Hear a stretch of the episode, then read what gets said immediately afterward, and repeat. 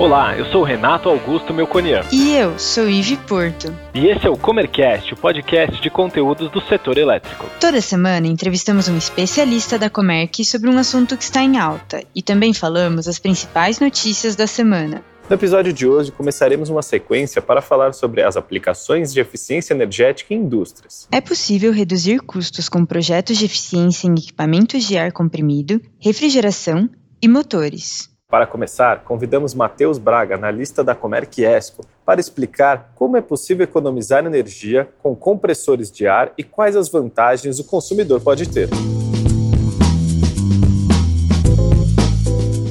Matheus, seja muito bem-vindo ao Comercast. Eu queria pedir para você começar se apresentando, falar um pouquinho sobre você, sobre a sua carreira e a sua atuação na Comerc. Renato, tudo bom? É, meu nome é Matheus, né? Trabalho na ESCO, na Comerc ESCO há dois anos já. Antes disso, eu tive uma passagem na GE de dois anos também. E minha carreira toda foi em eficiência energética até o momento. Então, na GE trabalhava com eficiência energética em sistemas de iluminação dimerização, além da troca para LED, né, sistemas de controle. E desde que eu entrei na ESCO é um pouco mais abrangente que isso. Né? Então, além de iluminação, a gente trabalha com outras frentes ar comprimido, refrigeração, motores elétricos, que der para economizar. Né? Eu sou engenheiro eletricista de formação e estou nesse mercado desde que me formei. Muito bem. Vamos entrar então agora no tema do nosso Comercast, que a gente vai falar um pouquinho em como economizar com eficiência energética, aplicando o ar comprimido. Eu queria que você explicasse para a gente um pouquinho dos conceitos básicos e para que, que se utiliza o ar comprimido. É, então, o ar comprimido, na teoria, né, é o ar atmosférico sob pressão. E para ele ser gerado, a gente precisa de um compressor de ar que vai pressionar esse ar, né, fazendo ter essa energia, ter, ter energia potencial, né, e isso, depois do, do sistema de ar comprimido, vai ter um sistema de distribuição, é, linhas de transmissão, tubulações, né, onde essa energia potencial vai se transformar em energia cinética e vai ajudar a, o cliente, né, a indústria, a aplicação a realizar algum tipo de trabalho para sair um pouco da, teoria né, desses dados, é, em um caso prático, por exemplo, seria numa indústria automotiva, onde tem os robôs das montagens dos carros, né, e é tudo, eles são pneumáticos, né, então todos os movimentos do, dos robôs são controlados pelo, pelo ar. Entendi, mas eu imagino que essa aplicação ela seja é, não só para uma indústria automotiva, mas ela serve para muitas outras indústrias, né, Matheus? Dá uns Exatamente. exemplos para a gente é, de onde, onde se encontra mais o ar comprimido, quais indústrias e quais são as principais aplicações para essa aplicação. É, como você falou, tem ar comprimido a gente encontra em praticamente tudo. É, então, até na indústria automotiva que a gente já citou, é, não está só nos robôs, né? Então, uma pintura já do, dos carros também é controlada pelo, pelo ar, né? Você precisa desse ar comprimido.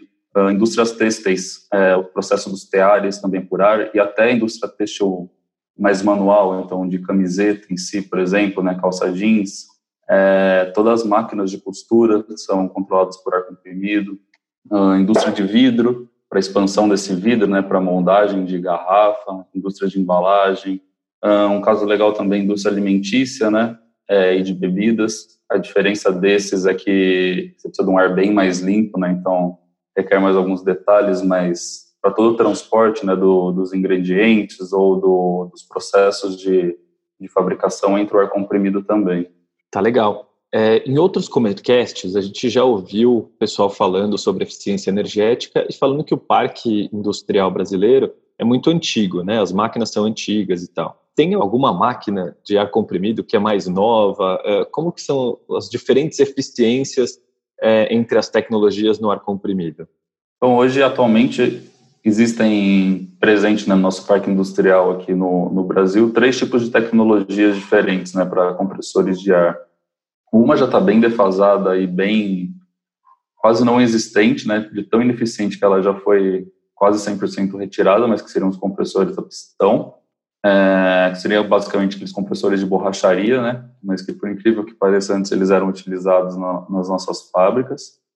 É, Para substituir esse tipo de tecnologia, chegar nos compressores parafuso, que são realmente os compressores que hoje 85, 90% das fábricas aqui, né, hospitais, é o que está presente. Ele já tem uma economia muito boa e o único contra dele é que ele possui óleo no processo, né?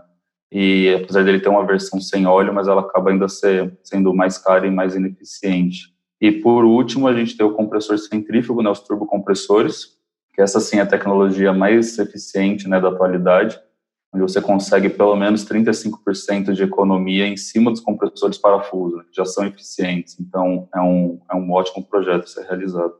É, Matheus, conta pra gente então um pouquinho quanto tem de economia entre a mudança de um ar comprimido para o outro, né? Quanto que uma indústria pode economizar fazendo esse projeto de eficiência energética?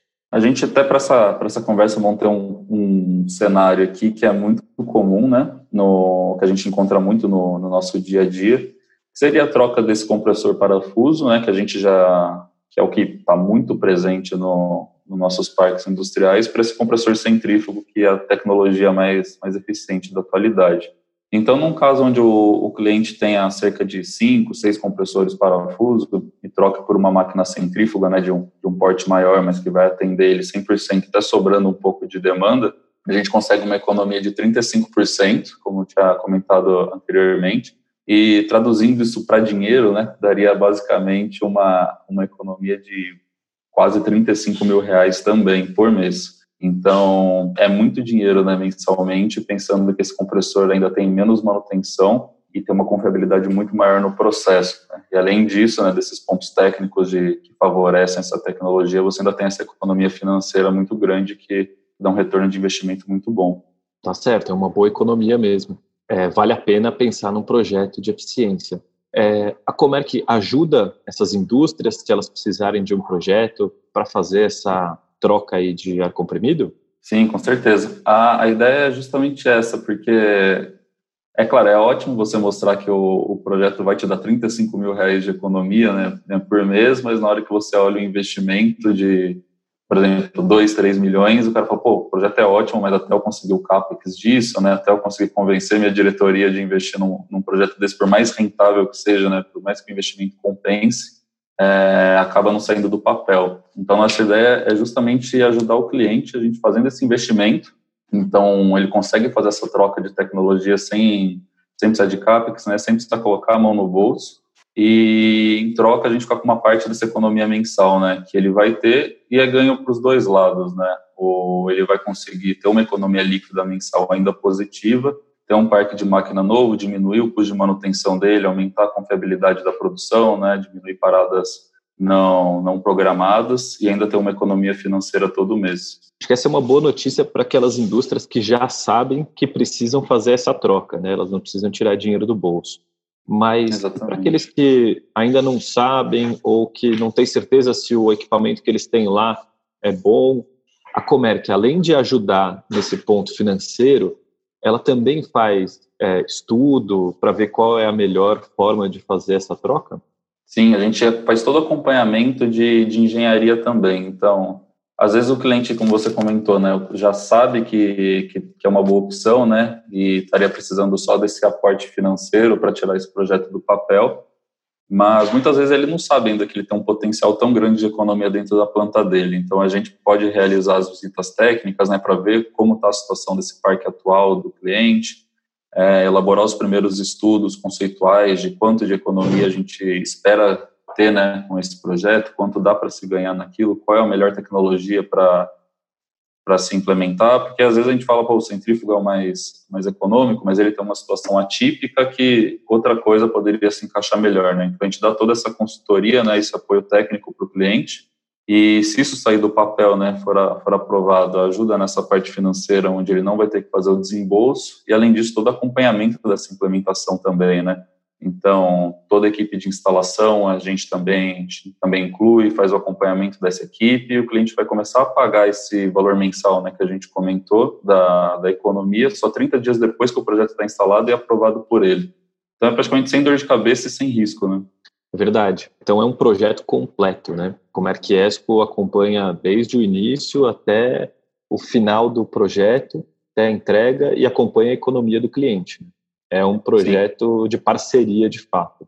Matheus, queria agradecer você pela participação e tenho certeza que todas as informações aqui que foram passadas vão ajudar bastante aí os nossos ouvintes. Obrigado. Se precisar de um contato aí da Comerc Esco para falar sobre eficiência energética, entre em contato com a Comerc no faleconosco@comerc.com.br. Obrigado, Matheus. Obrigado, Renato. E agora vamos às principais notícias da semana. Consumo de energia recua 11% em maio. O consumo de energia elétrica em maio somou cerca de 55 mil megawatts médios, queda de 11% em comparação com o mesmo mês de 2019, informou a Câmara de Comercialização de Energia Elétrica. A queda no ambiente de contratação regulado foi de 12%, contra a retração de 10% no Mercado Livre. Distribuidoras de energia obtêm liminar para pagar menos ICMS. Com isso, as distribuidoras só pagarão o imposto na medida em que receberem os valores devidos pelos clientes ao quitarem sua conta de luz. Consumo de gás pode retrair 10% em 2020. O mercado brasileiro de gás natural deve registrar retração de até 10% em 2020, puxada pela redução das demandas industrial e do setor elétrico, responsáveis por quase 90% do consumo nacional do produto. Shell aposta em energia solar no Brasil, de olho em potencial no Mercado Livre. A petroleira Shell deve começar a negociar com potenciais clientes para a venda da produção futura de seus primeiros projetos solares no Brasil, que poderiam entrar em produção a partir de 2023. A aposta é parte da estratégia da empresa em renováveis e mira o crescente interesse das empresas pela compra de energia limpa em contratos de longo prazo no Mercado Livre. Gostou desse episódio? Ficou com alguma dúvida ou tem alguma sugestão de tema para o Comercast? Mande para a gente em faleconosco.comerc.com.br ou nas redes sociais. Até, Até a, próxima. próxima.